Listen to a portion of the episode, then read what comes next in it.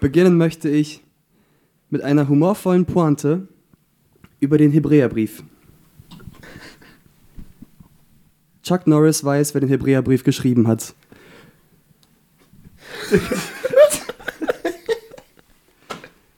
Ihr versteht, ne?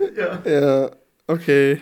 Und damit herzlich willkommen zu dieser neuen Folge unseres Spotify und Apple Podcasts über die Freitagspredigt. Ich sitze hier mit Philipp, Mo 10. C. und mit Marco Schellenberg. Moin. Herzlich willkommen. Danke, dass du hier bist. Danke, dass du gepredigt hast. Ein wertvoller Dienst. Würdest du sagen, das ist dein Lieblingsdienst? Boah, voll die schwere Frage für Marco. Mm, Also, de, also ich würde tatsächlich zustimmen. In erster Linie, weil ich der Erste bin, also ich predige immer in erster Linie zu mir selbst. Mhm. Und dadurch tauche ich in das Wort ein. Ich glaube, wie ich es auf einer, also in einem anderen Dienst oder in meiner privaten Zeit tatsächlich nie tun würde. Und deswegen schätze ich den Predigtdienst schon wirklich sehr, auch wenn es eine unglaubliche Verantwortung ist. Aber ja, ich würde schon sagen, es ist mein Lieblingsdienst. Ja. Ist auch mein Lieblingsdienst, würde ich noch einmal gesagt haben. Macht Glaube ich euch. Schon richtig nice. Was ist dein Lieblingsdienst, Tim? Mucke machen. Mucke machen, Schlagzeug. Bum. Auch sehr gut. Genau sehr so. gut. Ja. Wie man Ja. gestern gemerkt hat. Ja, also ich bin tatsächlich lieber am Schlagzeug als zu sprechen. Im Schlagzeug Mhm. bin ich irgendwie kaum oder gar nicht aufgeregt, weil bin wie ein Fisch im Wasser, sagt man ja. Aber vor Leuten, meine Knie schlattern dann so und ich bin dann so nervös und Das habe ich davor Schlimm. nur. Immer bevor ich nach vorne gehen Ach muss. so. Dann denke ich so, boah, Die fünf Minuten vorher sind Qual. ja genau. Und dann, wenn ich vorne stehe, dann ist alles entspannt Mhm. eigentlich. Ich habe dir gestern auch so gar keine Aufregung angemerkt. Ja.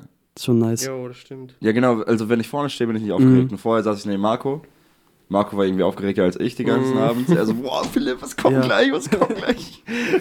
ähm, Ja. Aber ja, vorher bin ich dann schon so, okay, Philipp, jetzt, Ja. jetzt muss so. Ähm, aber vorne ist dann eigentlich ganz nice. Sobald die ersten paar Worte gesprochen sind. ne? Ja, es war auch voll heftig. Ähm, wir haben vormittags das einmal schon so general geprobt. Also ich habe das vormittags schon mal durchgesprochen vor Leuten, so, ne, die Predigt. Mhm. Ähm, und hast du gemerkt, dass ich das schon ein bisschen anders gemacht hatte? Nachher? Gar nicht so sehr. Aber ich fand, keine Ahnung, irgendwie habe ich mich viel freier gefühlt, auch lauter zu werden und solche Sachen und Sachen eindrücklicher zu sagen. Und ich glaube, das war der Heilige Geist. Das kann echt sein, ja. Das war nice. Müssen wir sagen, worum es geht? Nicht, dass die Zuhörer verwirrt sind. Achso, wir waren auf, denken, wir hatten gestern Worship-Abend. Genau. Ja. Da hat Philipp die Predigt gehalten. ja. Ich denke aber, es war auch äh, hilfreich, dass die Zielgruppe auch vor dir saß. Weil jetzt hast du die Menschen vor dir, um die es auch geht, Ja, die okay, du das Predigt adressierst. An uns war das so, du hast an uns geprobt, aber an die ging es ja auch wirklich. Mhm. Aber ich denke natürlich auch, der Geist will ich gar nicht Ja, ausklammern. Aber es war bestimmt auch hilfreich. Ich habe euch was Cooles mitgebracht, Jungs. Please. Und ich möchte das mal ausprobieren und gucke, wie du- gut das klappt. Ich habe Black Stories mitgebracht über die Bibel. Let's go. Ich werde euch einen, einen Satz sagen, sozusagen eine Situationsbeschreibung, und ihr müsst raten, auf welche Geschichte der Bibel das zutrifft. Ihr dürft so Ja-Nein-Fragen stellen, wisst ihr? Ich darf nur mit Ja und Nein antworten. Und ihr könnt es dann so erschließen, so wie Wer bin ich oder so. Boah. Wisst ihr? Okay. Okay. Wir sind smart, ne? Mhm. Die Okay. Geschichte heißt Die Wahl. Erst verlor er die Wahl und kurz darauf sein Leben. Okay. Geht es um die Kreuzigung? Was meinst du? Also in der äh, ist die Wahl der Einzug in Jerusalem, wo ihm alle zugestimmt haben? Nein. Oder die Engel kommen zu lassen im Garten Gethsemane. Nein, was. Also es ist schon eine bewusste Wahl, wo Menschen Ja. abstimmen. Ach so. Boah, geht es um etwas Neutestamentliches? Ja. Mm, Von den Jüngern. Die Jünger Um, geht um abgestimmt. die Jünger. Nein. Apostel? Nein. Boah, ich stehe richtig auf dem Schlauch. Eine Wahl? Ja, du, ihr könnt ja herausfinden, wo es steht, welche Person es geht und sowas. Ist das in den Briefen? Nein. Aber nicht in, den- in den Evangelien? Ja. Okay. Okay, eine Wahl in den Evangelien. Ich glaube, es steht sogar in jedem Evangelium. Also ist schon was ist Zentrales. sein Leben verlieren metaphorisch gemeint? Nein, er hat sein Leben Oh, verloren. okay. Du musst uns helfen, Philipp. Okay, es geht um Jesus. ah, okay.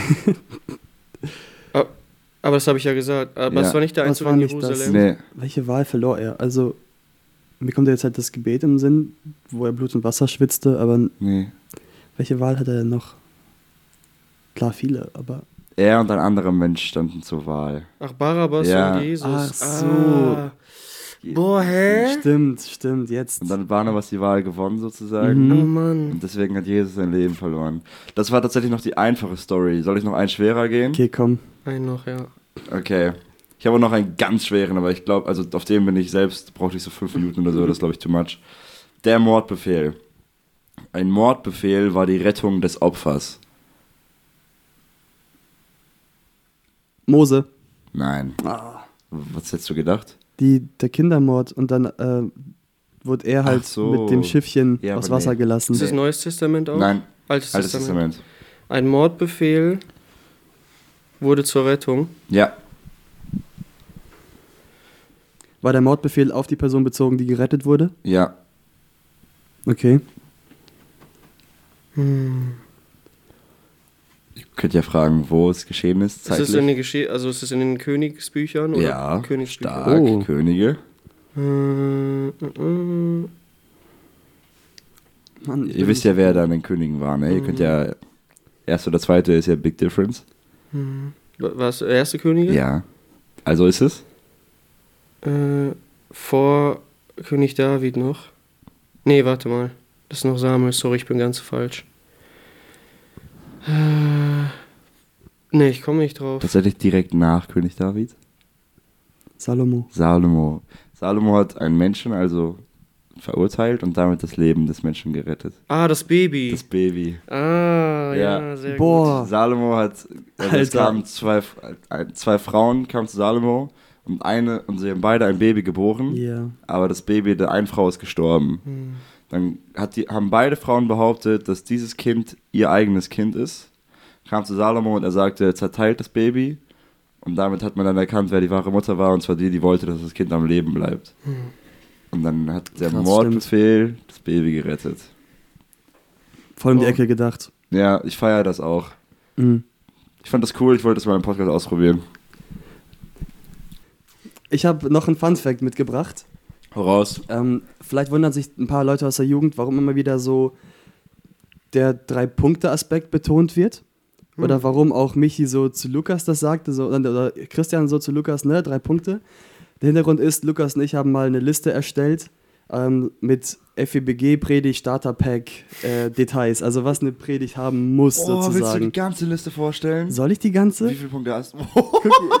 er hat, hat, hat eine heftig lange Liste. Zeig mal, Marco. Also wirklich, er hat so drei Seiten oder Aber so. bei allem, was ich vorlese, werdet ihr sagen, yo. ja, okay. Aber ich, ich glaube, Mach so fünf Punkte. ja, Ja, ich mache so die, die ersten fünf einfach. Ja, okay. Okay, Lieblingsfünf mache ich. Ja. Auf jeden Fall ist ein Punkt dabei, nicht mehr als drei Punkte und nicht weniger, wütender Emoji. Oh, ja, sehr, Warte, sehr kurze gut. Zwischenfrage, wir müssen mal überprüfen, ob das stimmt. Hattest du schon mehr oder weniger als drei Punkte? Ja, ich auch. Stimmt nicht. Was ist so dieses, also aus Spaß ist das die Form, wisst ihr? ja, ist auf weiß. keinen Fall Drei Punkte bieten sich auch heftig gut an, muss Oft man sagen. ist Mhm. das echt so, ja. Ja. Geschlechter nach Vorlieben stereotypisieren. Also Jungs mögen ja immer Autos und sowas, wisst ihr? Sowas. ja, habe ich glaube ich noch nicht gemacht. Ich glaube, ich glaube schon. Anekdoten aus dem eigenen Israel-Urlaub, wo man schon mal war Ja. oder was man sich erlebt hat oder sowas. Der ist strong. Aber ich war noch nie in Israel. Mm, nicht. Moment. Ah, genau, das, das mag ich. Die Zeit ansprechen, die entweder zu knapp ist oder dass das Vertiefen des Materials zu lange dauern würde, Marco gemacht. dass die Gemeinde Das noch hat bis Mar- zum nächsten Morgen im Saal säße. Das ist so true. Marco hat beim dritten Punkt gesagt, ey, ich muss Genau. aufpassen, dass ich ein Das ist ja gar nicht schlimm, nur es Aber du passiert halt gar einfach. nicht so. Ich hatte einfach Du das Gefühl, also in der Zeit. ich hatte echt das so, Gefühl, ich bin schon eine Stunde am Nein. Labern. Okay, und ähm, das hat mich als Kind immer gestört, heute nicht mehr, also heute passiert es weniger. Abschließende Worte nach dem zweiten Punkt formulieren, nur um dann nochmal alles neu aufzurümpeln für den dritten Punkt. Wisst ihr, der Prediger schon so, und das wünsche ich euch, und äh, ich hoffe, Gott segne uns darin. Ich dachte so, ja, Boah, Predigt vorbei, und dann so, so, dritter man Punkt. sagt Das auch, fühle man ich sagt auch richtig. zehn Minuten lang, ich komme zum Schluss oder Ja, so. ja. Ist auch ein Punkt. Stark. So, ich, Ja. ich lese Sätze zur Landung an, ich komme zum Schluss und sowas. Hm. Ja, die Liste ist, Ey, die äh, ist strong. hier stark. Und die hat halt Lukas dann den Förderer-Jungs geschickt. So. Ah, cool. Und ich dachte erstmal so, oh, okay, muss jetzt aufpassen, was da drin steht. Sehr aber gut. im Endeffekt ist es einfach, einfach nur Spaß. Und Ich feiere Alles solche gut. Listen einfach. Ja, oh, ich habe ein paar starke Listen, wenn ihr wüsstet. Der Listenmensch. Ich bin ein Listenmensch. Bist du auch ein Mensch voller List? Denn. Boah. Hm, Voller, warte, listig wie die Schlange, ohne falsch wie die Taube. Das ist gut. Interessanter Vers. Hm. Ey Marco, ich habe eine Frage bekommen. Das ist gerade Okay. voll der harte Cut. Easy. So wie. Dein Haarschnitt, Ja, aber mein Haarschnitt ist kein harter Cut, egal. David. Ähm, Davids Haarschnitt. warum sind die Stämme Benjamin und Judah besondere Stämme? Du hast gesagt, dass das Oh. besondere Stämme Mhm. sind.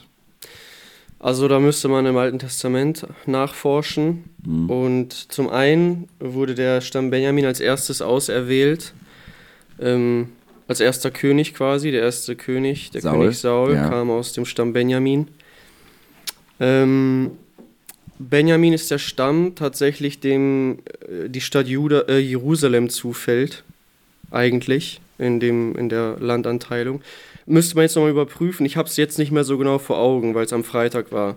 Aber ich bin der Meinung, ähm, genau, Jerusalem wurde eigentlich dem Stamm Benjamin zugeteilt. Und natürlich hat er es dann vergeigt. Und das ist auf Juda übergegangen. Aber auch wenn man sich das Südreich anguckt, es waren die Stämme Juda und Benjamin, wieder. Ne? Ja.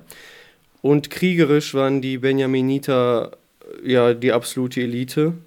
Äh, in Richter gibt es eine Geschichte, wo alle Stämme Israel sich gegen Benjamin vereinen und, grad Benjamin so schaffen. siegt zwei, einmal hundertprozentig, zweimal weiß ich nicht, aber Ja. sie besiegen die, ne? Das ist schon krass. Also, ja. Und dementsprechend sind das schon äh, Stämme, die mehr Ehre haben, sage ich mal. Also, so verstehe ich die Bibel auch, dass es so ist, ne? Waren ja auch im Südreich die tr- treueren Stämme an Gott, so, ne? Genau, Also, genau. genau, Südreich hat länger an Gott festgehalten. Aber auch nicht die ganze Zeit. Ja, Ja. aber wenn man es vergleicht, waren Ja, genau. also mit Abstand besser. Ne? Ja. Wolltest du was sagen? Du hast deine Bibel so aufgeschlagen. Nee, ich wollte sie nur bereit haben. Okay, nice. Fälle. Ey, der Text sowieso, wenn ich so meine Bibel gucke, ich habe auch schon mit Marco drüber geredet, mein ganze Philippa 3 ist einfach fast durchmarkiert, weil das so voll ist. Also, hast du, wie hast du es geschafft, das auf 40 Minuten zu reduzieren? Du hättest easy zwei Stunden darüber reden können. Ja, das war auch äh, die größte Herausforderung in der Predigtvorbereitung, weil, das, weil die Verse so geballt sind mit Inhalt. Du kannst das ja von allen verschiedenen Seiten beleuchten. Und ich glaube, das war auch der Grund, warum ich mich so schlecht vorbereitet gefühlt habe. Weil ich wusste nicht, boah, habe ich mir jetzt die wichtigen Aspekte. ra- Also ist ja alles wichtig, ne? Aber ey, wo fange ich da an und wo höre ich auf? Ne? Also du musst ja irgendwie da das finden. Und das war auch meine größte Herausforderung tatsächlich. Und ich sagte auch zu Dieter und Justin schon, ähm, äh, das könnte man auch anders einteilen, den Text tatsächlich. Ne? Nur 1 bis 11 oder und dann nochmal von 12 Ja. bis 16 oder so. Man kann halt fast Verspred also Verspredigten Ja, draus machen. genau. Ne? Das ist schon Mhm. krass. Ja, es war schon eine echt krasse Herausforderung auf jeden Fall. Ist das auch der Grund, warum du den Text unbedingt haben wolltest? Also als Kontext. Wir haben ja so am Anfang jeder Predigtreihe wird so eine Gruppe erstellt und dann so, hey Jungs, hier sind die Texteinteilungen und so, sucht euch gerne einen Text aus. Hm. Ähm, und Marco ist, glaube ich, der Erste, der reingeschrieben hat, ich will Philippa 3. Ja, Darf ich bitte Philippa 3 haben? ja, das ist Und echt. Marco war die ganze Zeit gesetzt auf Philippa 3. Warum? Das, also das sind echt ganz, ganz zentrale Verse für mein ganz persönliches Glaubensleben auch. Weil ich mich ein bisschen so mit Paulus identifiziere in Sachen meiner eigenen Gerechtigkeit. Also kann ich ja ganz offen erzählen, ich, ich bin ein extrem selbstgerechter Mensch. Und das habe ich, also das musste ich erst erkennen im Laufe meines Lebens. Ähm, und ich habe mich mal, wo ich mich bekehrt habe, habe ich angefangen, mich zu reflektieren, auch in Bezug auf meinen Gehorsam. Gott gegenüber auch, ne? Und mir ist aufgefallen, ich bin Gott oft gehorsam, nicht weil ich ihn liebe, sondern weil ich denke, ey, wenn ich Gott gehorsam bin, dann gibt er mir gute Dinge. Und das hatte ich in meinem Unterbewusstsein, also dieser Tun-Ergehen-Zusammenhang, ne? Und ich habe das richtig lange nicht gemerkt. Und bis Gott mich in eine richtig finstere Zeit geschickt hat, wo ich ihn nicht mehr wahrnehmen konnte, nicht mehr spüren konnte, und ich habe gemerkt, wie wütend, also ich war wirklich richtig wütend auf Gott. Und das hat Gott gebraucht, um mir zu zeigen, Marco, guck mal, woran du hängst. Ich bin dir gar nicht wichtig. Du willst nur meinen Segen oder du willst nur dir etwas erarbeiten und ja, deine eigenen Früchte quasi haben. Ne? Und das hat mich sehr getroffen. Und genau davon sprechen diese Verse ja auch. Ne? Und deswegen liebe ich diese Verse so und deswegen sind die so zentral für mich. Ich schätze mal, du bist auch ein großer Fan vom Galaterbrief. Oh ja, ist mein Lieblingsbrief. Ja, okay. Ja, ist mein absoluter Lieblingsbrief. Wollt ihr kurz sagen, warum? Also ihr darauf kommt gerade? Mm, Also, das ist eigentlich das Thema des Galaterbriefs. Ne? Die Galater fangen im Glauben an Jesus an. Und Paulus fragt sie diese rhetorischen Fragen. Ne? Habt ihr den Heiligen Geist denn durch Taten bekommen oder durch Glauben? Und das ist natürlich eine rhetorische Frage, braucht man nicht beantworten. Und dann fragt er, und jetzt wollt ihr es in, im Fleisch beenden, also in eurem eigenen Tun. Wie dumm, ne? Hört doch auf, äh, das auszutauschen. Und da hat, wir waren im Hauskreis und da hat Christian eine echt eine teilweise lustige Geschichte, aber auch richtig ernste Geschichte erzählt, wenn man mal darüber nachdenkt. Und zwar war er mal beim Friseur und ähm, wollte dann halt bezahlen, als es fertig war. Und die Friseurin sagte zu ihm, nee, du brauchst gar nicht zahlen. Deine Mutter war heute vormittags auch schon bei mir und die hat für dich direkt mitgezahlt. Ne? Witzige Begebenheit so. Aber das, was wir machen, wir sagen, ist mir voll egal, dass meine Mutter schon gezahlt hat, ich zahle nochmal. Und das ist es, wie wir Menschen uns oft verhalten. Mhm. Und überleg mal, wie entehrend das Gott auch gegenüber ist. Ey, ich habe alles für dich vollbracht und du nimmst meine Gnade an und willst von da an wieder deine eigene Gerechtigkeit aufbauen. Und das ist so witzig mit diesem Friseurvergleich, aber der, das ist genau das, was es ist, ne? Ich zahle das nochmal, Gott. Mhm. Denkst du, dass diese Selbstgerechtigkeit, die du dann bei dir gemerkt hast, dass es ein Produkt war, aus dem, wie du aufgewachsen bist, oder würdest du sagen, das ist Mhm. vom Charakter abhängig? Ich glaube, es ist auf jeden Fall ein Produkt ähm, meiner, ja, oder in der Art und Weise, wie ich aufgewachsen bin, durch diese strenge gesetzliche Prägung, auch kirchlich gesehen. Aber ich glaube, Selbstgerechtigkeit ist etwas, was in jedem Menschen verankert ist, weil das unsere Gesellschaft ist. Also Mhm, alles, was ja. wir tun, müssen wir uns erarbeiten. Und man kann das, man muss mir jetzt nicht zustimmen, aber das ist auch in der Liebe so. Wir müssen uns Liebe auch manchmal erarbeiten, weil diese bedingungslose Liebe, die gibt es bei Menschen oft nicht. Ne? Natürlich zwischen Eltern und Kind, das kommt dem schon am nächsten. Aber auch, äh, wenn wir uns mal die, in der heutigen Welt die Beziehungen angucken, sobald der Partner nicht mehr leistet, wird er abgesägt. Also ich finde, das kann man nicht verschönern, das läuft heutzutage so. Wenn ich einen besseren finde, dann gehe ich auch. Mhm. Ne, also man, sogar diese Liebe müssen wir uns erarbeiten. Also das ist meine Ansicht. Vielleicht habt ihr auch andere Gedanken dazu, könnt ihr gerne äußern, wie ihr so dieses, diese Leistungsgesellschaft wahrnehmt oder ob ihr das überhaupt nicht wahrnehmt. Also ich denke schon, dass das Gottesbild auch also mitunter ein Produkt der Gesellschaft und der Erziehung ist, weil ich genau das auch so erlebt habe, dass ich immer dachte, ich bin oder Gott ist mir gnädig, wenn ich leiste Hm. und wenn ich Werke tue. Und äh, da hat mich mal eine Predigt von André Töfs erst letztes Jahr so wachgerüttelt und gezeigt, das geht, es geht überhaupt nicht darum, was du tust. Und ich glaube, ähm, auch wenn ich in einem liebevollen Elternhaus aufgewachsen bin, gleichzeitig gab es zu Hause einfach viel zu tun immer. Dann hatte ich immer so diesen Gedanken wahrscheinlich mit dabei. Also erst wenn ich tue, dann ist alles gut, dann, Ja. dann ist man zufrieden mit mir, obwohl ja meine Eltern schon zu, davor zufrieden mit mir waren. Aber ich glaube, das mm, habe ich bestimmt auch mal auf Gott projiziert Ja, und absolut. mitgenommen. Und da gibt, muss es immer so einen Weg geben, im, also eine Phase im Leben, wo man das wahrscheinlich bricht, dieses Bild, und sich von seinen gewohnten Normen und Erziehungen und so weiter einmal ablöst, um zu erleben, wer ist Gott für mich persönlich, Mhm. nicht wie ist Gott, wie andere ihn mir vermittelt haben. Und das äh, durfte ich schon ein paar Mal machen, so eine Phasen durchleben, und trotzdem hängt es immer noch nach. Also ich merke, wie tief das Ja. verankert ist. Ich habe das, glaube ich, schon mal erzählt, aber es passt gerade gut. Ähm, ich hatte das auch sehr, sehr lange so. Deswegen feiere ich auch solche Stellen wie Philippa 3 oder Mhm. Galater auch heftig. Ähm, und ich hatte diesen Gedanken, dass wenn ich gesündigt habe, dann war ich halt, dann wusste ich auch schon aus der Bibel, dass Gott Sünde nicht gut findet. Dass Gott Sünde nicht mag und dass Gott und Sünde nicht zusammengehören. Und ich wusste, okay, jetzt bin ich sündig und Gott mag Sünde nicht. Das heißt, ich habe versucht, die Sünde aus meinem Leben so weit ich kann wegzuholen. Und dann bin ich zu Gott gegangen und habe um den Rest der Sünde und Vergebung gebeten, weil ich wusste, ich bin immer noch sündig, ich bin nie perfekt, aber jetzt kann Jesus mich ja annehmen, jetzt kann Jesus mir ja vergeben. Und das ist übelst toxisch, Mhm. weil das bedeutet, dass ich den größten Teil meiner Sünde selbst besiege und dass Jesus für, die, für den Rest der Sünden da ist.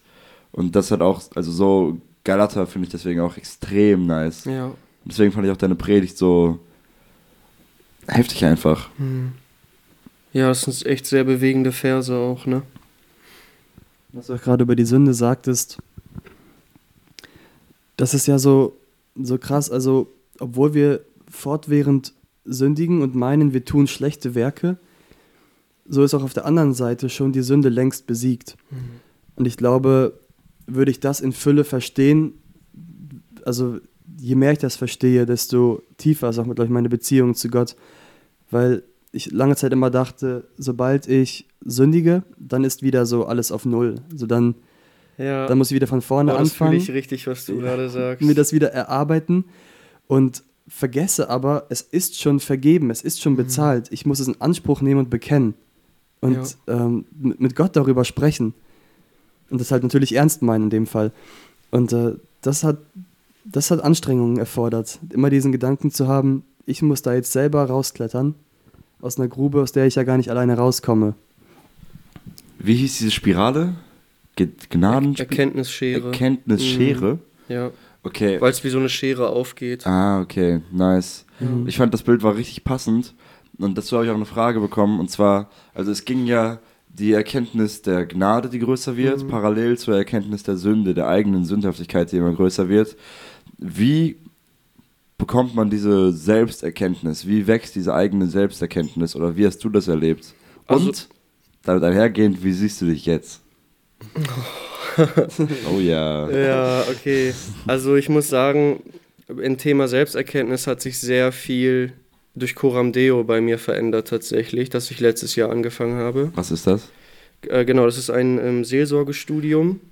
Das geht drei Jahre, wo man zu, ja, man wird nicht zu einem Seelsorger ausgebildet, aber anhand der Bibel wird einfach gelehrt, wie der Mensch funktioniert, das Herz, was macht einen guten Seelsorger aus und wie spricht man eigentlich mit Leuten, die in Sünde sind, ne?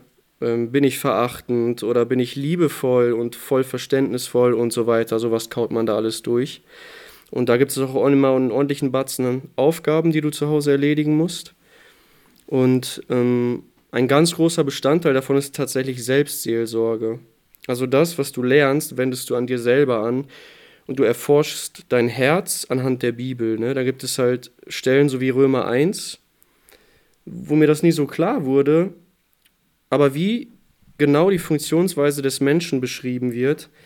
Und zwar, dass der Mensch ein Anbetungsgeschöpf ist und aus der Anbetung, die du hast, kommen die Gedanken und diese Gedanken führen dann zu einer Tat. Und was machen wir Menschen? Wir gehen immer direkt zur Tat. Ne? Und wir wollen unsere Taten verändern. Und die, durch die Bibel ist mir klar geworden, und das ist diese Frustration, die, die man immer hat. Wenn, wenn man wieder gesündigt hat, ey, nie wieder. Und man meint es wirklich ernst in dem Moment und manchmal am, am, am nächsten Tag direkt, ne? Und wir können uns das ja vielleicht mal angucken in Römer 1. Gerne. Das ist so wunderbar beschrieben in einem Vers, der fasst das ganz gut zusammen. Ja, Genau, der Vers 28, Römer 1, 28. Und weil sie es nicht für gut hielten, Gott anzuerkennen. Da haben wir die Anbetung. Ne? Sie haben nicht Gott Mhm. er- anerkannt, sondern die Schöpfung. Lieferte Gott sie einem verworfenen Denken aus. Das Denken verändert sich und dann, so dass sie tun, was man nicht tun darf. Und ich habe immer mein Tun ändern wollen und mir ist gar nicht klar geworden, dass Gott nicht in meinem Herzen die Nummer eins ist. Ach so. Und das war diese Frustration. Du, wir können unser Tun nicht verändern, wenn wir unsere Anbetung nicht verändern. Mhm. Und das war so augenöffnend für mich. Und dann habe ich angefangen, mal mein Leben in diesem Schema anzuschauen. Und mir ist klar geworden, wie viel andere Dinge mir wichtiger sind als Gott tatsächlich. Und das ist erschreckend. Und dann wächst du in deiner Selbsterkenntnis. Und diese Selbsterkenntnis, die willst du gar nicht eigentlich. Aber ich glaube, es gehört zum Reifeprozess, das, diese Entwicklung wirklich durchzumachen. Ja. Es gibt einen Vers, der passt so heftig zu dem, was du gesagt hast. Und ich weiß nicht, welcher Vers es ist. Es ist, dass Gott erst das Innere verändert und dass das Denken dann ins Tun übergeht oder sowas. Weißt du, wisst ihr zufällig welcher Vers? Ich hab, hab gar nichts im Kopf. Mann, naja, wollte ich eh nicht mit euch drüber reden. das war so passend. Du Ja. hast noch nicht erzählt, wie, wie du dich jetzt siehst. Genau. Also ich habe, ich habe noch sehr daran zu knabbern, dass ich äh, fehlerhaft bin. Mhm. Und ich muss sagen, also ich denke, der Podcast ist ja auch irgendwie dazu da, dass man ganz offen und persönlich wird, ne? Gerne. Und äh, ich merke schon manchmal, wenn ich so die Worte Gnade höre, dass das wirklich richtig an meinen Stolz geht, ne? Weil dieses Wort sagt mir, ich brauche Mitleid von Gott. Ich brauche ähm, etwas, also ich muss etwas geschenkt bekommen, was mir wirklich nicht zusteht. Und ich kann das so schwer oft für mich akzeptieren, weil das so an meinen, gegen meinen Stolz geht. Ne? Und das zeigt mir auch nur wiederum, wie stolz mein Herz noch immer ist. Obwohl ich schon so viel Bosheit in mir erkannt habe. Und das wiederum vergrößert nur noch die Bosheit. Versteht ihr, was ich meine? Und das ist diese Erkenntnisschere. Und Gott sagt trotzdem, ich liebe dich. Und ich will mit dir leben und ich will dich annehmen. Und ich glaube, diese Liebe ist das Einzige, was unser Herz immer mehr verändert und unseren Stolz immer mehr zerbricht.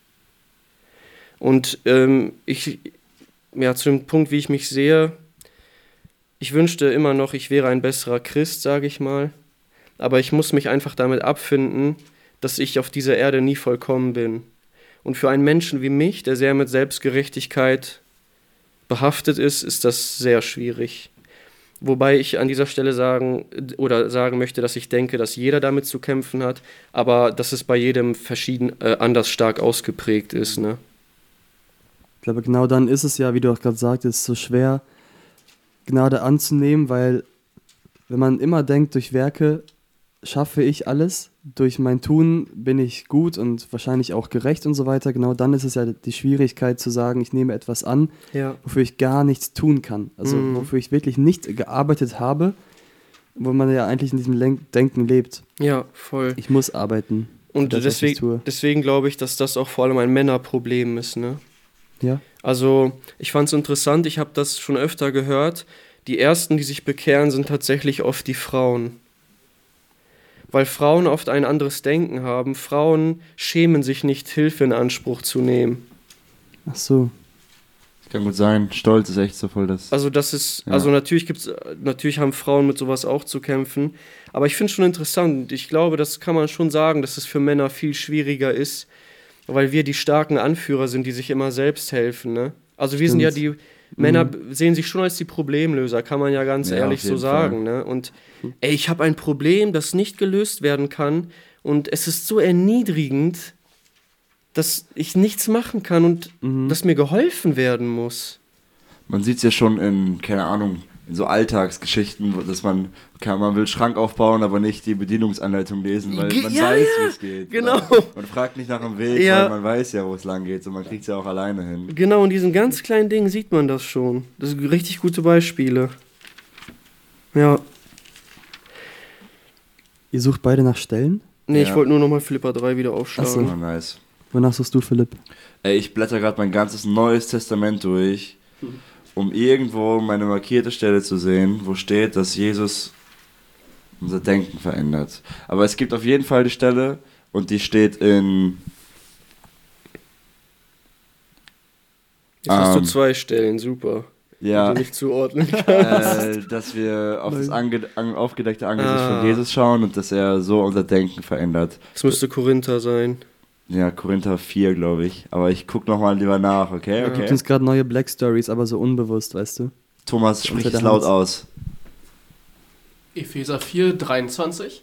Epheser 4, 23. Wenn das jetzt stimmt, Ich weiß nicht genau, was da jetzt kommt. Aber irgendwas Passendes wird da ja schon stehen, Das ne? ist die alte Mensch und Dagegen, neue Mensch. oh, Alter, Thomas, ich küsse Thomas. dein Herz. es ist mal, guck mal, ich war auf dieser Seite schon, aber es ist so richtig leicht markiert, man sieht's kaum. Ach so. Dagegen, Mhm. also ich lese mal, mh, ah, ich lese ab Vers 20 vor, weil das ist zusammenhängt, ja? Epheser 4, Abvers 20. Ihr aber habt den Christus nicht so kennengelernt. Ihr habt ihn doch gehört und seid in ihm gelehrt worden, wie es Wahrheit in Jesus ist.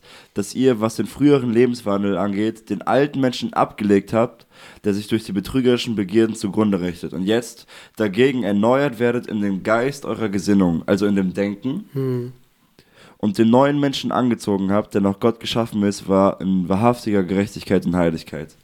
Also das Denken wird erst verändert und danach Mhm. folgen die Taten. Ja, das ist genau, was Römer 1 auch sagt, ne? Ja. wie der Mensch funktioniert, ja.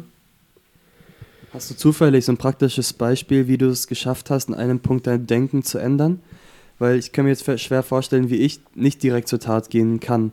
Also wie kann ich mein Denken erstmal verändern in einer Sache? Hm, boah, ist jetzt gar nicht so einfach. Also ich glaube, das Denken verändert sich ja wiederum durch das Objekt der Anbetung, ne? Mhm. Und ich denke, deswegen musst du daran arbeiten, zum Beispiel, wenn dir, wenn du etwas aus der Anerkennung ziehst, dann liegt es erstmal an dir, daran zu arbeiten, dass dir die Anerkennung nicht wichtig ist. Also okay. Mhm. zum Beispiel, was gibt dir die Anerkennung von Menschen? Sie ist eigentlich nichtig. Mhm. Ne? Also natürlich, augenscheinlich gibt sie uns was, aber man kann einen ganz anderen Blickwinkel nehmen und sagen, ey, ich bin von Gott anerkannt. Mhm. In Jesus. Wieso will ich Anerkennung von Menschen? Stimmt. Wie kann ich das über die Anerkennung Gottes stellen? Merkst du, dass du, ein, dass du damit kämpfst, wenn du nach Predigten, viel, nach Predigen, Predigten viele Komplimente bekommst? Mhm, absolut. Und ich fand äh, da Lukas Predigt auch Ja, Hammer, weil auch er das auch so offen ausgesprochen hat. Weil ich glaube, das ist äh, immer eine Gefahr, vor allem wenn man einen Dienst hat, der Bühnenpräsenz hat. Ne? Mhm. Wenn Leute einem zujubeln, das ist, damit kann der, damit kann das Herz nicht gut umgehen. Also Ja. es wird sehr schnell zu einem Schatz, ne, den wir haben wollen, den wir verteidigen wollen. Mhm. Und dann geht es wieder darum, Paulus sagt, ey, ich rede nicht vor Menschen, ich rede allein vor Gott. Und das ist dieser Blickwinkel. Ne? Er, er lässt das nicht zu, dass die Anerkennung der Menschen ihm wichtiger wird als Gott. Und das ist dieses, wenn, wenn du das, wenn du darauf achtest, dann wird dein Denken sich dementsprechend auch Mhm. verhand, also anpassen, ne? sich verändern. Und dann da, dementsprechend sind die Taten dann auch anders. Würdest du aber sagen, dass man dann zum Beispiel in einem Dienst, wo man sein Denken verändern muss, eine Pause machen sollte, bis das Denken sich geändert hat, oder sollte man weiter dienen? Nee, ich denke, man sollte auf jeden Fall weiter dienen, weil dann kommst du wieder in dieses ähm, Werks, in diese Werksschiene, weißt du, ich muss einen bestimmten Stand haben, um zu dienen, Mhm. Ja, ja. äh, sonst bin ich nicht fähig dazu und wir sind nicht fähig. Gott aber- ist ja der äh, voll, Vollstreckende, sage ich mal. Aber wahrscheinlich auch heftig situationsabhängig, ne? ja, Bestimmt. also man weiß halt nicht, wie krass. mh, also ich denke, in einem extremen Ausmaß kann das vielleicht durchaus angebracht sein, ne? Dann aufzuhören, meinst Ja. du, für eine Zeit. Mhm. Mhm.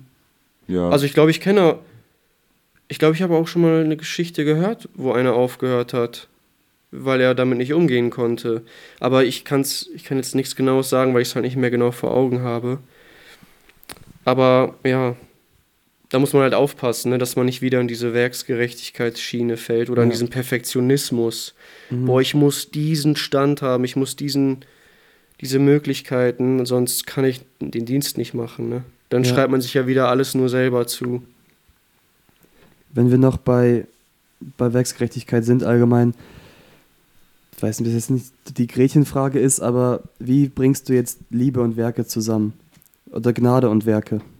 Wie passt das zusammen? Weil irgendwie sollen wir ja auch trotzdem Gutes tun. Mhm. Aber was, Ja, wie verbindest du das? also ich würde so antworten wie Paulus. Auf die ähm, Frage, warum er so begeistert ist, antwortet er mit dem Evangelium. Und das Evangelium ist immer die Antwort von Paulus. Wenn man sich die gesamte Bibel anguckt, alle Befehlsformen stehen nicht einfach so da, sie stehen immer unmittelbar im Zusammenhang mit dem Evangelium. Krass. so in der, ähm, in der Praxis mal umgesetzt. Paulus sagt, ich weiß nicht, welche Gemeinde er zu Spenden aufruft. Die Korinther, glaube ich, ruft er zu Spenden auf. Und er sagt nicht, spendet einfach. Er sagt, schaut auf Jesus.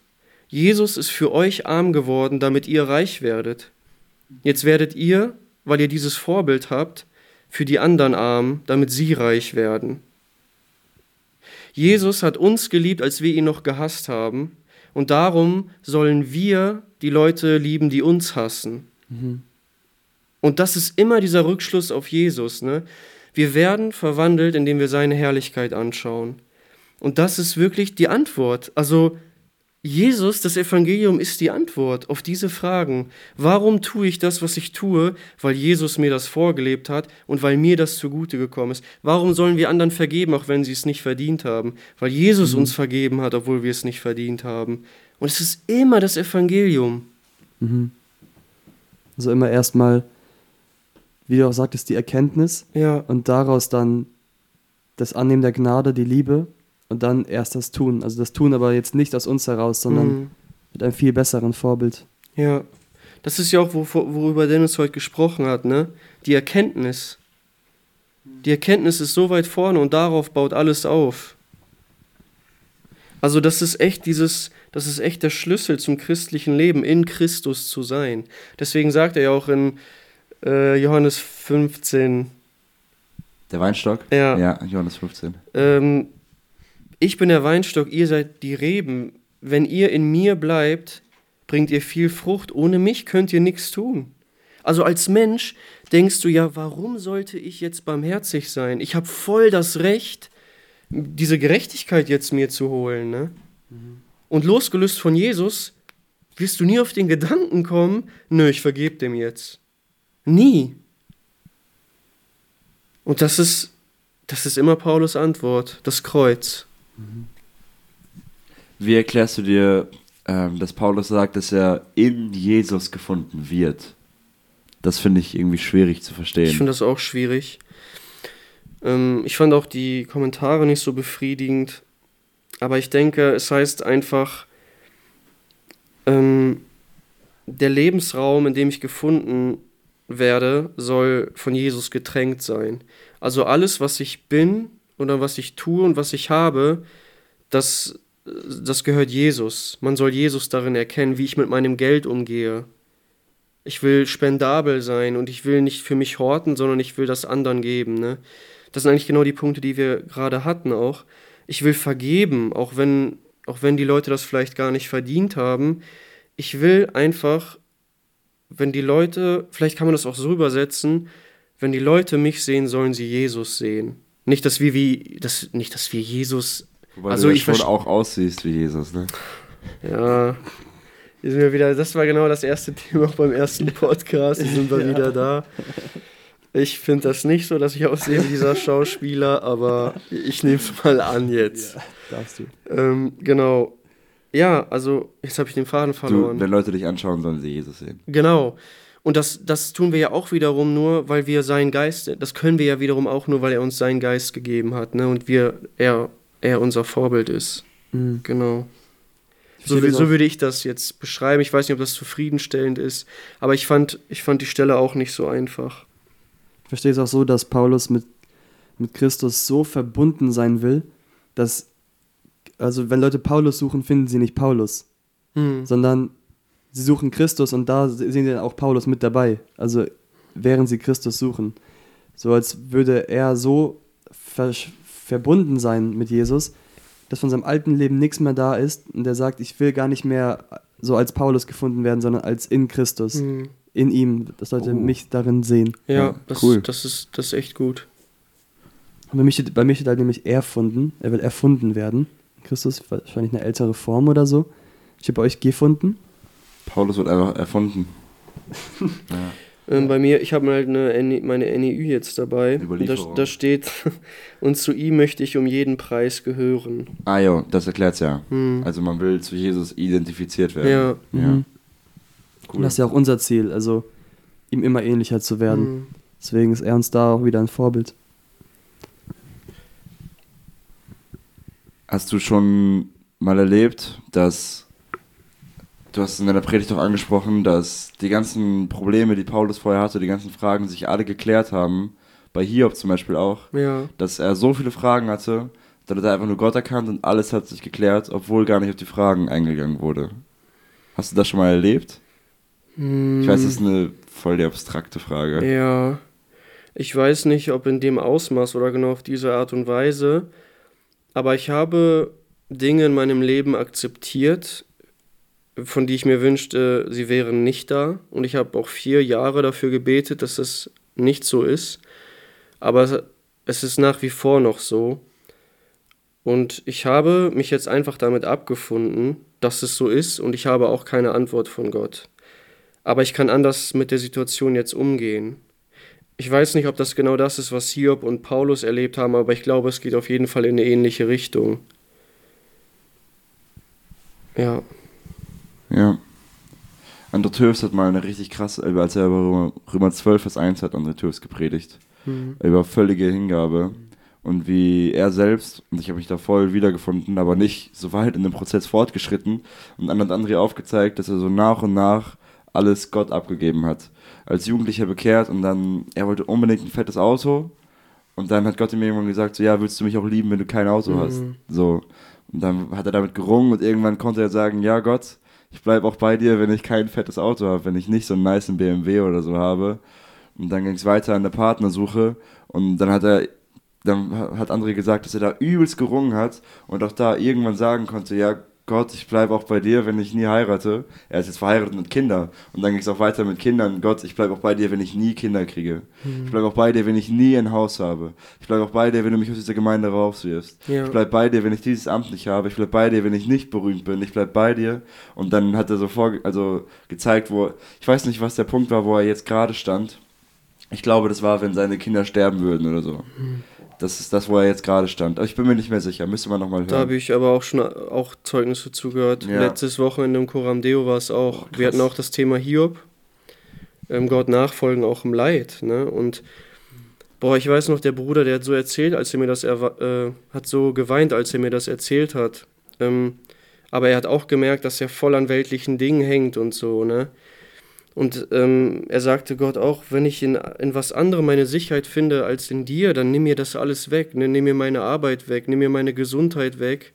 Nur Hauptsache, ich, dass ich mich nie von dir abwende. Und ich habe echt gemerkt, er hat so geweint, er meinte das ernst, aber trotzdem war so eine Zerrissenheit in ihm, ne? das zu erbitten überhaupt so. Ne? Und ich habe das auch mal von Hans-Peter Reuer gehört, wo er gebetet hat und er hat auch ich weiß nicht genau, wie er das wahrgenommen hat, aber er meint auch, er hatte so ein klares Gespräch mit Gott, genauso, Hans-Peter, was ist, wenn ich dich in den Rollstuhl setzen würde? Du liebst die Berge und das Klettern, würdest du mich trotzdem lieben? Und auch immer weiter, ne, bis zur Familie auch und so. Äh, und zum, am Ende kam er zu der Antwort, Jesus, du bist mein Leben. Ohne dich gibt es kein Leben. Deswegen nimm mir alles, Hauptsache du bleibst. Und das scheint schon echt eine Sache zu sein, ne, die man sich durchringen muss. Ey, was ist Gott mir eigentlich wert? Das ist echt sehr herausfordernd und, und auch ist sehr bewegend, sowas zu hören auch, ne? Ich wurde mal mit der Frage konfrontiert, willst du in den Himmel, weil es da gut ist? Oder weil du Gott dort oh, treffen wirst? Ja. Die hat mich auch umgehauen. Habe ich auch mhm. richtig lange mitgekämpft, ja. Das ist ja genau diese Frage. So, will ich alles einfach in meinem Leben einfach haben mhm. und die ganzen Segnungen genießen und so weiter? Ja. Oder bin ich bereit, alles aufzugeben, weil ich weiß, wen ich wieder treffen werde und wer mich belohnen wird ja. im Himmel? Die Frage hat mich auch richtig umgehauen. Tatsächlich haben wir da mal einen Podcast, ich weiß nicht, vor einem Jahr oder so. Nein, nicht, wir sind noch kein ganzes Jahr da. Aber wir haben da einen Podcast mal drüber geredet, über Himmel.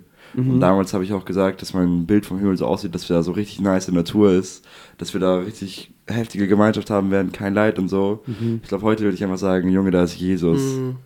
Das ist auch so ein Bild, womit ich mit dem letzten Jahr so arbeite. Mhm. Also für was kämpfe ich eigentlich? Kämpfe ich für ja. Jesus oder dafür, dass am Ende alles gut wird so? Auf was jage ich zu? Ja. Vom Text her gesprochen. Boah, stark, Tim. Heftige Überleitung. Und, und, und, das ist ja auch, was er aufgreift, genau, ne? Mhm. Guck mal, er sagt auch, also zu dem Segen und ähm, Kampf nochmal zurück, er sagt auch, er will Jesus nicht nur in der Kraft seiner Auferstehung kennenlernen, sondern auch genauso äh, ja, die Gemeinschaft in seinem Leiden haben. Ne? Das ist halt krank. Mhm. Das ist heftig. Er sagt, ja. Jesus, wenn du im Leid zu finden bist, dann scheue ich das Leid nicht. Hauptsache, ich kann dich noch ein Stückchen weiter erkennen. Ne? Mhm. Und dann, was du gesagt hast, darauf jagt er zu, darauf setzt er alles einfach. Das ist so krass. Als ich die Kommentare zu dem Text gelesen habe unter meiner Bibel, ist mir auch nochmal bewusst geworden, wie ganzheitlich, ganz körperlich dieses Jagen ist. Es ist so Mhm. ein so ein Preschen. Es steht sogar hier, es ist so ein das Wort meint so ein aggressives, energiegeladenes Hinterherrennen, so ein richtig um jeden Preis. Ja, Und äh, das kam mir nochmal richtig neu rüber. ja, das wird in der Läufermetaphorik benutzt, tatsächlich. Dieses, wenn man vor am Zielband ist und sich komplett, äh, habt ihr schon mal gesehen, wenn Läufer Ja, kurz ja. vorm Ziel sind, die machen sich komplett lang und die legen alles rein. Hauptsache erster ü- mit der Fingerspitze drüber, Mhm. ne? Und genau dieses Wort wird hier auch benutzt, ja. Das ist So krass. Das ist, ähm, das spricht auch sehr dagegen, dieses äh, mit dem Däumchen drehen. Ne? Unsere westliche Christenheit ist ja ähm, oft bekehren und dann warten, bis die Ewigkeit da ist. Paulus vermittelt ein ganz anderes Bild. Leute, wenn, dann geht's erst los quasi so, ne? Also wir haben ein Ziel, wir wollen zu Jesus und wir wollen ihm ähnlicher werden auf dem Weg. Mhm. Dieses Nichtstun, das ist für Paulus völlig unbekannt. Das hat mich gerade voll desillusioniert. Ja. Mhm. Krass. Und ich würde noch einmal, einmal kurz ein bisschen weiter zurückgehen, sorry, aber das wollte ich nochmal erwähnen. Mhm. Und zwar dieses, dieses Wort Dreck, mit dem Ja. Paulus seine Taten ähm, beschreibt. Also das ist ein richtiges Gossenwort, ne? Ich Mhm. weiß nicht, also das wird benutzt, um alles Mögliche zu beschreiben, aber das ist, würden wir es in die heute, heutige Zeit übertragen, ist es so, als würden wir einfach das SCH-Wort benutzen. Ach so. Das ist das Wort, das Paulus da benutzt, ne? Es ist ein, ein Fluchwort. Mhm. Und damit wurden die ekligsten Auswürfe und Ausscheidungen beschrieben und Tierexkremente und sonst was alles, ne? Und Paulus sagt, das ist meine eigene Leistung für mich. Und das ist sie vor Gott tatsächlich. Was Und das ist, ich weiß nicht, aber seht ihr das auch so, dass da irgendwie doch so eine heftige Freiheit drin liegt, wenn man diesen Blickwinkel hat? Mhm. Das ist so nice. Aber man ist zu stolz, das irgendwie wirklich. Also es ist wirklich ein Kampf, das zu verstehen. Ja. Was mich gerade, so- was mir so in den Kopf kommt, ähm, Paulus nennt seine Taten ja in diesem, diesem Kapitel Mhm. und sagt, die sind alle Dreck, weil er Christus gewinnt. Ähm, wie ist das aber? Also, das waren ja Taten, die er getan hat, weil er meinte, damit Mhm. gerecht zu sein. Ja. Ähm, jetzt stellt sich mir die Frage, vielleicht ein bisschen überspitzt, wie ist das denn, wenn wir einen Dienst machen? Dienst ist ja jetzt etwas anderes. Wir Mhm. wissen ja, ein Dienst ist nicht, weil wir wissen, wir werden dadurch gerecht, sondern aus Dankbarkeit zurück. Ähm, wie sollen wir dann einen Dienst ansehen? Wie meinst du die Frage genau? Also, wenn, wenn Paulus Taten, von denen er meint, sie werden gut, hier Dreck sind, weil er meint, dadurch gerecht zu werden, ja. ähm, andersrum dienen wir ja in der Gemeinde, was ja jetzt nicht so wie Paulus Taten ist, Mhm. sind. Ähm, aber wie sollen wir jetzt einen Dienst sehen? Sollen wir jetzt einen Dienst sehen als äh, ich diene gern und ich mache das für Gott oder eher als das ist auch unwichtig? Ach so. Ich glaube, der Dreck ist doch aufs Vorbekehrung bezogen, oder? Hätte ich gesagt. Auf was bezogen? Auf die, auf seine Taten vor, bevor er Christus gehört. Habe ich so verstanden. Ähm, also Ja, ich denke, ja. ich denke, ähm, er bezieht sich darauf. Also es geht hier ja sehr stark um die Rechtfertigung. Ja. Und er meint, glaube ich, im Sinne der Rechtfertigung ist alles, was sich Gott bringen kann, Dreck. So, so verstehe Also ich dann diese- auch die Dienste. Weil er auch meinte, mit Genau, Gott zu aber, aber. Tims Argument war ja, wir machen es ja nicht wegen unserer Rechtfertigung. Ja. Deswegen können wir nicht sagen, das, was wir tun, ist Dreck. Ja. Aber hier geht es um die Rechtfertigung und dann ist es Mhm. Dreck, wenn wir uns mit unseren Taten rechtfertigen wollen. Also, Ja, genau. äh, ja, genau. Ja. Mhm. Weil Paulus meinte ja auch, er wäre komplett im, Richt, im Recht, Ja, weil er genau. ja, obwohl er Christen verfolgt, war er im Umkehrschluss ein guter Jude, weil Mhm. er für das Judentum einsteht und Ja. so weiter. Ja, wenn man, also wenn man gesamtbiblisch guckt, ähm, Paulus spricht ja auch oft von Heiligung und da sieht man sofort, okay, er meint nicht, dass alles Tun nutzlos ist oder so, Mhm. ne? Sondern hier geht es wirklich einzig und allein um die Rechtfertigung. Und da will er ganz, ganz klar ausdrücken, ihr könnt Gott nichts von Wert bringen. Nichts. Aber wiederum, wenn du das Geschenk angenommen hast, dann ist man natürlich so begeistert von Gott, dass man, weil man gerettet ist, ihm dienen möchte. Und diese Werke, die haben natürlich einen Wert, die sind natürlich nicht äh, Schmutz oder sinnlos oder Mhm. sonst was. Ne? Sehr gut erklärt, Herr Schellenberg. Thank you. Ja. Ähm, Im Vers 14 steht, ich jage auf das Ziel zu, Hm. den Kampfpreis der himmlischen Berufung Gottes in Christus Jesus. Was denkst du, ist hier mit himmlische Berufung gemeint oder wie verstehst du himmlische Berufung? Was umschreibt er? Mhm.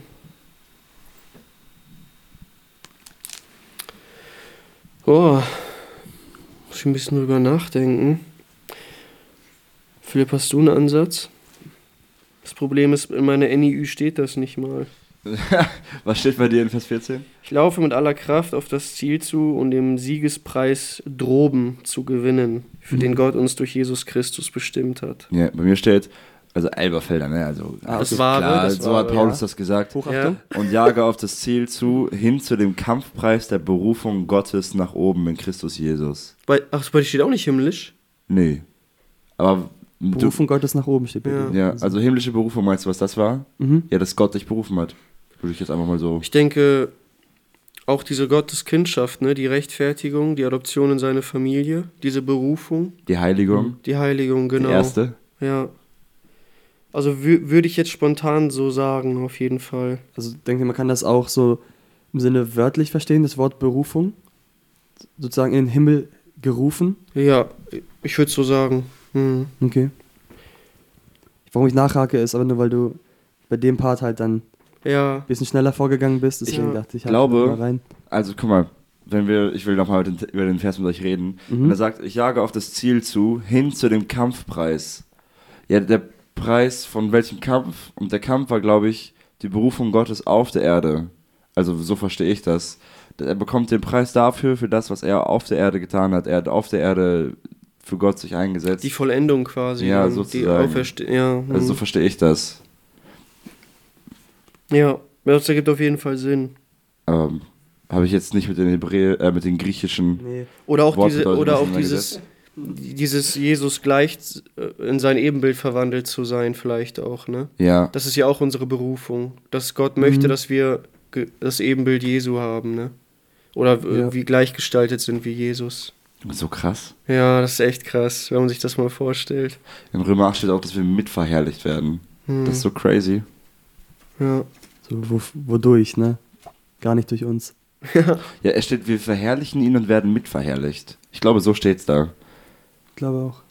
Das ist halt, ich check's nicht. Ich sage euch ehrlich, ich check's nicht. Genau deswegen finde ich auch diesen Song so krass, den wir gestern gesungen haben. Nicht durch mich, Nur durch nur durch. Christus in mir. Das war, ich habe auch zu Marco gesagt, ey, voll Boah. passend zu dem. Ich finde Ja. diesen Song so krass, weil er zeigt so viel auf, was Christ oder, oder was ich jetzt habe durch Christus nennt all das Gute, was mir widerfährt. Hm. Und dann singe ich immer am Ende des Refrains nicht durch mich, nur durch Christus in mir. Ich habe nichts davon Ja. getan, nichts vollbracht, nichts verdient. Ja.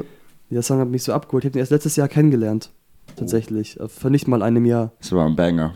Das ist heftig. Das Das war auch meine, mein Plädoyer, dass der gespielt wird gestern. Also deswegen kam Das haben wir dir zu Danke. verdanken, ne? Ja. Danke. T-Dog. sehr gerne. Übrigens mein Plädoyer an die Podcast-Hörer, dass ihr Tim auch T-Dog nennen dürft. Hm, du bist tatsächlich der Einzige, der das Ja, macht. ich hab's gemerkt. Voll Ich hab interessant. Marco hat mich das auch heute gefragt, wer ist T-Dog? Ich so, ja, Tim. Da Voll habe ich klar. auch gecheckt, dass ich der Einzige bin, PSN-Name, T-Dog natürlich mag ich diese Verbindung. Boah. Boah, wie lange haben wir jetzt einen PSN-Namen angesprochen? Das war echt Ich, das will- war ich nenne dich immer noch so. ja, versteh ich weiß, aber ich habe nicht, die ja? anderen so. Mit, also, ich nenne Joel Ediger noch mit seinem PSN-Namen. Wie heißt Joel Ediger? Gozy Gamer natürlich. Josi Gamer. Gozy Gamer. Gozi Gamer, stark. ja. Ich weiß gar nicht mehr, wie ich hieß. Manches hängt einfach fest. Das ist cool. Das ist echt nice. Ich wollte noch einmal kurz auf diese Ermutigung, ich, also für mich ist es ermutigend, dass Paulus in, Ver, in, die, in Vers 12 noch einmal sagt, dass er, dass er überhaupt nicht am Ziel ist und dass auch Mhm. er nicht, also dass er das noch nicht ganz ergriffen hat alles und so, ne? Also das ist für mich so eine Ermutigung, um einfach weiter dran zu bleiben und Ja. weiter den Weg mit Jesus zu gehen, ne? Weil irgendwie Paulus wird oft fast schon übermenschlich dargestellt, aber an dieser Stelle wird schon so offenbar, er ist ein Mensch wie wir. Natürlich hat er besondere Offenbarungen gehabt, er war ein besonderes Werkzeug für Gott, ne? aber Ja. trotzdem war er ein Mensch wie wir. Und auch er hat gerungen und er hat um Erkenntnis gekämpft. Und ich finde diesen Vergleich, warum er so darum kämpft, weil Jesus ihn so sehr festhält, das hat mich so bewegt, weil Christus mich so festhält so fest will ich ihn auch halten. Mhm. Das fand ich so heftig, ey. Übrigens, apropos Offenbarung. Marco und ich saßen heute, wie gesagt, das haben wir schon fünfmal gesagt, nebeneinander im Gottesdienst. und dann, also am Anfang der Studienbibel stehen, oder am Anfang der Bibel ist auch oft so bei Nicht-Studienbibeln, steht so, wann der Brief geschrieben wurde. Mhm. Und dann haben wir gecheckt, dass, die, dass das Johannesevangelium höchstwahrscheinlich nach der Offenbarung geschrieben wurde. In Oha. Ephesus, ja. Johannes hatte die Offenbarung auf Patmos, in- also das Buch der Offenbarung ist ja von Johannes geschrieben. Auf der Insel Patmos höchstwahrscheinlich. Und danach ist er nach Ephesus gegangen und hat dann die drei Johannesbriefe geschrieben und das Johannesevangelium. Und das ist so cool, weil das bedeutet, dass er die Johannesbriefe und das Johannesevangelium geschrieben hat mit dem ganzen Wissen, dass Jesus am Ende so der Sieger sein wird. Und er hat übelst viel verstanden. ja. Und dann das Evangelium geschrieben. Also es ist eine Überlieferung, muss man dazu sagen, ne? Aber wenn das so ist, ist schon, Ja. schon krass. Ja. Das ist halt richtig, also Mhm, das das ist voll nice.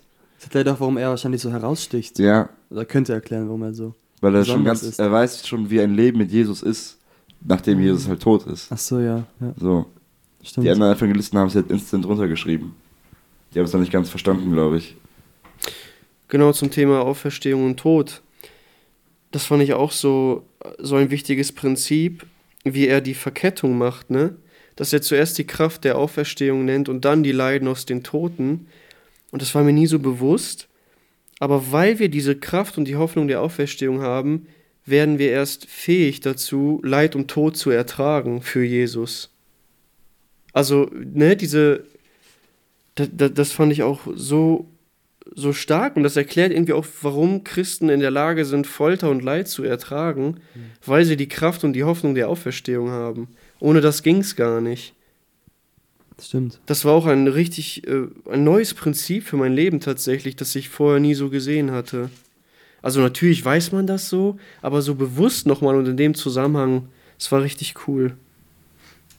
So kann man schon fast den eigenen Körper als Dreck ansehen, weil man weiß, der wird eh, also ich werde eh einen besseren Körper bekommen. Hm, der wird neu gestaltet, ne? Ja, also selbst wenn er zerstört wird, kaputt gemacht wird, macht nichts. Ich kriege eh einen Ja, neuen, einen ja. besseren. Ja, deswegen erlaubt dir die Bibel damit auch, dass du deinen Körper bewusst schädigen darfst. Absolut nicht. Ich glaube, das wollte Tim nicht sagen. Gar nicht mal. ich meine durch andere. Ich von weiß. außen.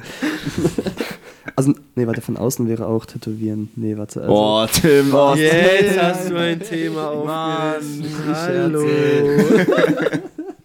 Da reden wir jetzt nicht drüber. also ich habe jetzt ein paar Ausarbeitungen mitgebracht zum Tätowieren. Voll ich finde, das ist falsch, weil Fünfte Mose. Nein, nicht das. Oh, wie ihr schon wisst. Nein, ich, äh, ich habe hab ein anderes gutes Beispiel. Okay. Äh, was wäre eine gute Podcast-Folge oder ein Schlachterbibel Fun Fact? Ich habe wieder einen mitgebracht. Ja. Also wieder einen Kommentar hier, ne, den ich cool finde. Und zwar ähm, steht dann in Vers 15, nachdem wir jetzt über den Kampfpreis und das Jagen gesprochen haben, die himmlische Berufung, lasst uns alle, die wir gereift sind, so gesinnt sein. Und wenn ihr über etwas anderes denkt, so wird euch Gott auch das offenbaren. Also der Aspekt, lasst uns alle so gesinnt sein, ähm, heißt, Moment, muss ich gerade suchen, wo es steht. Mhm, kein Stress. Wir überbrücken. Ah, ich wollte tatsächlich auf Vers 16 eingehen. Ähm, lass uns, äh, bei mir heißt es, nach der, lass uns nach derselben Richtschnur wandeln und dasselbe erstreben. Aber hier hieß es anders, aber auf jeden Fall der Aspekt Was, wie steht bei dir Vers 16? Doch wozu wir auch gelangt sein mögen, lass uns nach derselben Richtschnur wandeln und dasselbe erstreben. Wie steht das bei dir, Marco? Auf jeden Fall sollen wir festhalten, was wir schon erreicht Bei haben. mir steht doch, wozu wir gelangt sind, zu dem lasst uns auch halten. Interessant. Das steht nur bei mir wandeln. Die Richtschnur ist sehr wild. Die verstehe ich auch nicht ganz, muss ich Weil sagen. Da, hier steht das nämlich das griechische Wort für wandeln bedeutet in Reih und Glied marschieren als diese Einheit. Hm. Paulus fordert die Philipper auf, geistlich nicht aus der Reihe zu tanzen und stattdessen weitere Fortschritte in der Heiligung zu machen. Hm. Das finde ich ein sehr cooles Bild. Jetzt nicht, dass wir nur gemeinsam jagen und gehen, sondern wir gehen im Gleichschritt zusammen. Also wir tun's, tun alle das Gleiche, weil wir alle zusammen Christus äh, erkennen wollen und diese himmlische Berufung annehmen wollen. Ja, das ist echt. Ich muss sagen, ich habe den Vers, glaube ich, ganz anders verstanden. Ich habe den im Kon also mit Kontext von Vers 15, so viele nun vollkommen sind, lasst uns auf Bedacht sein. Und jetzt, und wenn ihr in irgendetwas anders denkt, so wird euch Gott auch dies offenbaren. Und jetzt kommt es aber dazu, aber Gott hat euch schon auf etwas offenbart. Und das, was er euch offenbart hat, das, wozu ihr gelangt seid, zu dem sollt ihr euch auch halten. Hm. Halt nach dem Maß, nach dem Gott euch offenbart hat. Dachte ich. Ja, das meine ich. Und das, was sie Ah, schon cool. erkannt haben, Dann das geben wir sollen uns sie, die Hand. Ja, das sollen sie so im Gleichschritt halt ein zusammen ausleben. Cool. Also Im Gleichschritt marschieren, keiner bleibt zurück, keiner es geht links, keiner geht rechts, alle gehen zusammen. Und welche Formation bilden wir dann? Die Phalanx. Ja. Sowas von. Phalanx ist gute Formation. Außer die, die rechts stehen. Gegen ne? Kavallerie. Ist Die, die rechts stehen? Achso, Ja, die haben keinen. rechts ungeschützt sind. ja, Ja, stimmt. rechts am Ungeschützten. Aber einfach Timon fragen, wenn man fragen will Ehrlich. Phalanx. Wieder, ich gehe gerne auf Timon zu. Der Junge, das ist wirklich krank. Ich glaube, wir hatten letzten, als Christian gepredigt hat, da hat er über Epaph- Epaphroditus geredet. Und Timon einfach mitten in der Predigt beugte sich zu mir rüber. Man könnte Epaphroditus auch Epaphroditus aussprechen. Griechisch ist man da sich nicht so sicher, wie man das mal ausspricht. Was? Und ich guck Timon so an, denk so, Bro, woher? Woher nimmst du dieses Stimmt Wissen? tatsächlich, wir haben im Hausgeist darüber Ja. gesprochen. Und ich denke, Timon, woher? Und er so, ja, ich höre Bücher auf der Arbeit. ich ja, glaube, der hat so einen Stecker im Ohr und einen Typen außerhalb der Jugendstunde. Ja, so, er so Thomas im Ohr, der so Background-Check macht wie bei uns. Aber er hat so, ihm so Sachen Er hat zu. so viel zu krasses Nischenwissen, weißt du? So Phalanx-Formationen. Kein Mensch kennt Voll das. krass. Und Timon konnte mir so, ja, das ist da so und so und der rechts ist so ungeschützt und da musst du halt aufpassen, gegen diese Formation ist ein bisschen schwächer und so. Mhm. Das ist so krank. So random Wissen. ne? Apropos Phalanx-Formation, hast du einen Vers der Woche? Boah, äh, Vers der Woche. Hm. Hatten wir doch früher auch schon, oder? Ja. Ja, dann wusstest du ja das. Aber ich dachte, ihr, ihr kümmert euch um die Verse der Woche. Ah, hatten Ja, wir. wir Das, um das stimmt, das haben wir früher gemacht. Ja. Aber wir haben, geben die Arbeit immer mehr ab. Haben keinen Bock. Ja, ich würde, ich würde den Vers äh, als Vers der Woche nehmen, mit dem ich meine Predigt beendet habe. Ja, das ist natürlich ein guter Weg. Äh, Taufvers. Taufverse. Ist dein Taufvers? Yo. Cool. Hebräer, echt? 12, 1 und 2, ne? Alt, ja. Ja. Krass. Ich lese dir mal vor.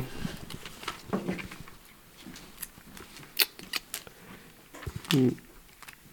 Hä? Hallo? Ah, er hat nicht gesagt, wann er sie vorliest. Ja, füllt mal kurz die Zeit. Willst So, du jetzt Vers haben 3 wir's. mitlesen, bitte? Ja, kann ich machen. Nice. Wir sind also von einer ganzen Wolke von Zeugen umgeben. Deshalb wollen auch wir den Wettkampf bis zum Ende durchhalten und jede Last ablegen, die uns behindert, besonders die Sünde, die uns so leicht umschlingt. Und dabei wollen wir auf Jesus schauen. Er hat gezeigt, wie der Glaubenslauf beginnt und wie er zum Ziel führt.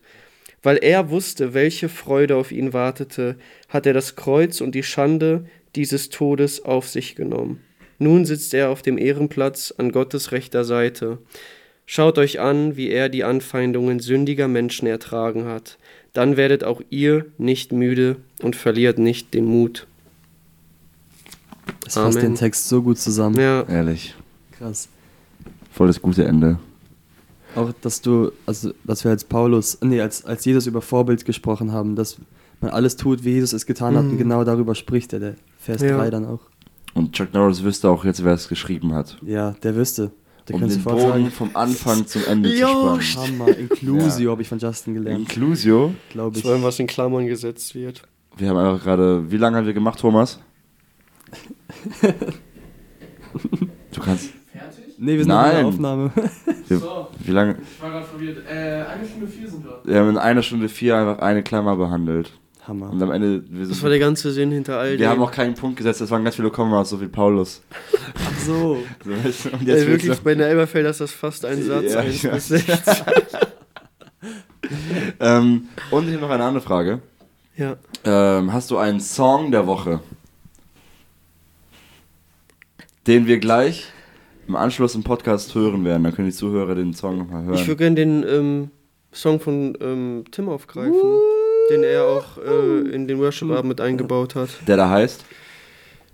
Nicht durch mich, sondern durch Christus in mir. Mhm. Nur Heißt durch der Christus, so? also der heißt nur durch Christus in mir auf Ach so, Deutsch. Ja. okay, aber diesen Song, der ist sehr gut und der passt auch sehr gut zum Text. Ja. Und Hip-Hop-Freunde aufgepasst. Ähm, in dem, was ich letzte Woche erzählt habe, dieses Philippa Musikalbum, das, wo Philippa vertont wurde, ist der Text der aus Philippa 3 hier, wo Paulus von seinen Taten spricht, ein äh, Rap darüber, wie er rappt, dass er besser als alle ist, im Sinne von seinem alten Leben. Hm. Sehr cool gemacht, sehr gut gereimt, kann man sich auch anhören. Ja, ich bin's Paulus und bin besser als ihr. Ey, wirklich so in dem Sinne. Aber okay. Es ist wirklich so in dem Sinne, Ja. das ist richtig nice. Also kann man sich auch okay. nebenbei noch danach anhören. Oder lieber davor, weil sonst ist so ein Moodbreak. Ja. Vielleicht lieber erst die, das Alright, Broski, ich höre gleich mal rein. Gib mir den Beat hier, hier. Ähm, aber ne, ich fand es ich fand's richtig cool, dass du hier warst, Marco. Mhm. Es Ich hat mir sehr viel genossen. Freude mit dir gemacht. Hm. Marco war übrigens in der allerersten Podcast-Folge schon hier bei uns. Echt, die Wir erste? haben es wir zu dritt gestartet. Boah. Und damit beenden wir auch den Podcast. Ciao, danke für, die Letz für das letzte Jahr. So, wir werden jetzt aufhören mit dem Podcast. Wieder eine Wir werden Inklusion. nie wieder weitermachen, weil ich finde es ein cooles Ende mit Marco. Nein. Oh, nee, machen wir ruhig weiter. Das ist so nice. Äh, ja, wir machen weiter, keine Sorge. Aber so in dem Sinne haben wir eine Inklusio, weil ich mit Marco angefangen habe und jetzt erstmal für Aber drei ja Monate noch nicht da, mache. Aber so weißt du, erstmal. Wer, wer springt denn für dich ein, Tim? Oh, das ist noch ein Geheimnis. Comment on that.